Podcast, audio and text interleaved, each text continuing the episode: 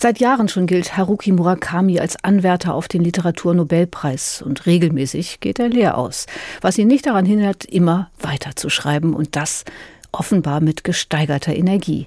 Nach einer Reihe von kürzeren Geschichten und Erzählungen hat Japans Erfolgsautor nun wieder einen Großroman verfasst. Die Stadt und ihre ungewisse Mauer. Ein mehr als 600 Seiten Werk, das Martin Maria Schwarz gelesen hat. Ein Ich-Erzähler, ein Mann Mitte 40, denkt an einem Tiefpunkt seines eintönigen Lebens angekommen, an seine Jugendliebe zurück, als er 17 und sie 16 war. Eine große, unbedingte Liebe, die eine offene Wunde hinterlassen hat. Denn die junge Frau war eines Tages verschwunden, ohne Nachricht und ohne je wieder aufzutauchen. Eine Frau, die verschwindet, das ist fast schon eine klassische Murakami-Konstellation, die vielen seiner Romane zugrunde liegt, freilich mit immer neuen Variationen, denn der Ich-Erzähler in diesem Roman hat eine Spur. Er ruft sich jenen Tag vor Augen, als sie ihm von der Stadt mit der hohen Mauer erzählt. Die Stadt liege an einem schönen Fluss und habe drei steinerne Brücken. Schulter an Schulter sitzen wir im schwindenden Licht des Sommerabends und blicken auf die Stadt. Mein wahres Ich lebt in der Stadt mit der hohen Mauer, sagst du. Heißt das, das, was ich jetzt sehe, bist in Wirklichkeit gar nicht du? Nein. Was du siehst, ist nur eine Art Stellvertreterin, ein wandernder Schatten. Die Stadt mit der hohen Mauer, die Frage nach dem wahren Ich und ein Leben als Schatten.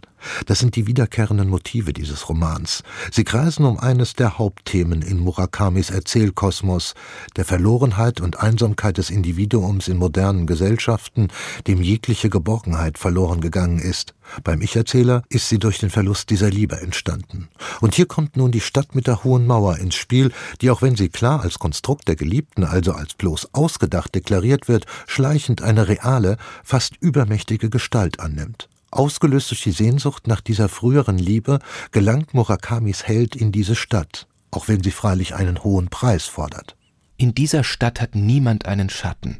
Natürlich ist es nicht leicht, seinen Schatten aufzugeben. Es ist stets ein beunruhigender Verlust, sich von jemandem oder etwas zu trennen, mit dem man gewohnheitsmäßig viele Jahre verbracht hat. Mit einem Schatten kannst du nicht hinter die Mauer. Der Schattenverlust, das ist ein bekanntes literarisches Motiv. Nicht zuletzt durch Chamissos Erzählung von Peter Schlemihl lässt sich der Schatten dort als das eigentliche Wesen eines Menschen deuten.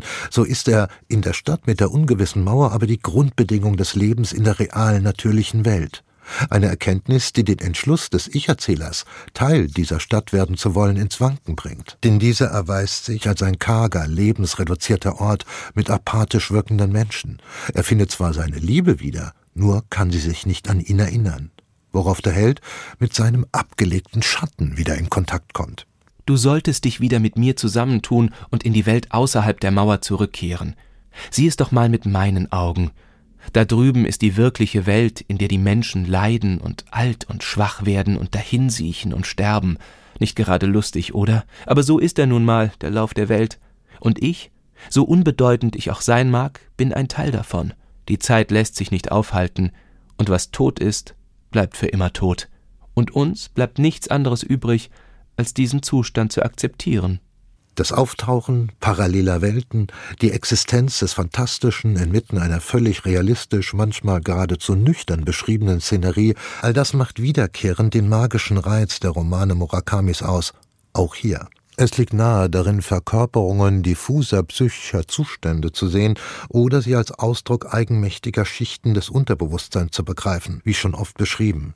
Denn in diesen Innenräumen der Seele finden die eigentlichen Kämpfe statt, die Murakamis Helden führen müssen. Egal, ob es darin um einen Reifeprozess geht, wie einst in dem Roman Mr. Aufziehvogel, oder um die Wiederherstellung der Einheit eines gespaltenen Ichs, wie in diesem Roman. Wieder sprach die Mauer, Ihr werdet nie auf die andere Seite gelangen. Wenn ihr eine Mauer überwindet, wartet schon die nächste auf euch, egal was ihr tut. Hör gar nicht hin, sagte mein Schatten. Du brauchst keine Angst zu haben. Lauf einfach weiter. Wirf deine Zweifel über Bord und folge deinem Herzen. Ja, lauf nur, sagte die Mauer und lachte laut.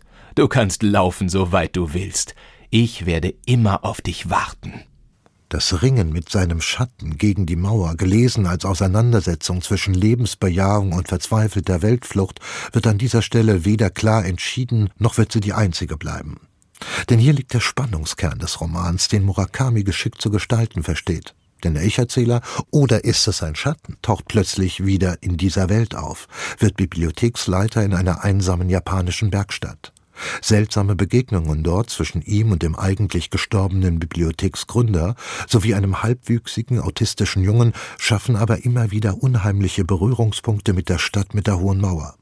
Es liegt in der inneren Logik dieses spannenden und immer gefangen nehmenden Romans, dass auf sie alles zusteuert und es ist eine Güte, dass seine komplexen, verflochtenen, immer wieder geheimnisvoll verlaufenden Handlungslinien letztlich doch wie ein fester Strich auf eine Auflösung zu laufen, die es auch nur dort geben kann. Wie sie zu deuten ist, das bleibt offen. Es sind stets die starken Romane Murakamis gewesen, die der Leserschaft genug Raum für das eigene Denken lassen. Dieser hier gehört dazu. Und auch wenn der Roman eine gewisse Zugkraft nach unten hat und das über 600 Seiten lang, so lässt er sich völlig anstrengungslos lesen dank der genial einfachen Sprache Murakamis. Martin Maria Schwarz über Haruki Murakamis neuen Roman Die Stadt und ihre ungewisse Mauer, übersetzt von Ursula Gräfe, erschienen im Dumont Verlag. 640 Seiten kosten 34 Euro. Neue Bücher in HR2 Kultur. Weitere Rezensionen auf hr2.de.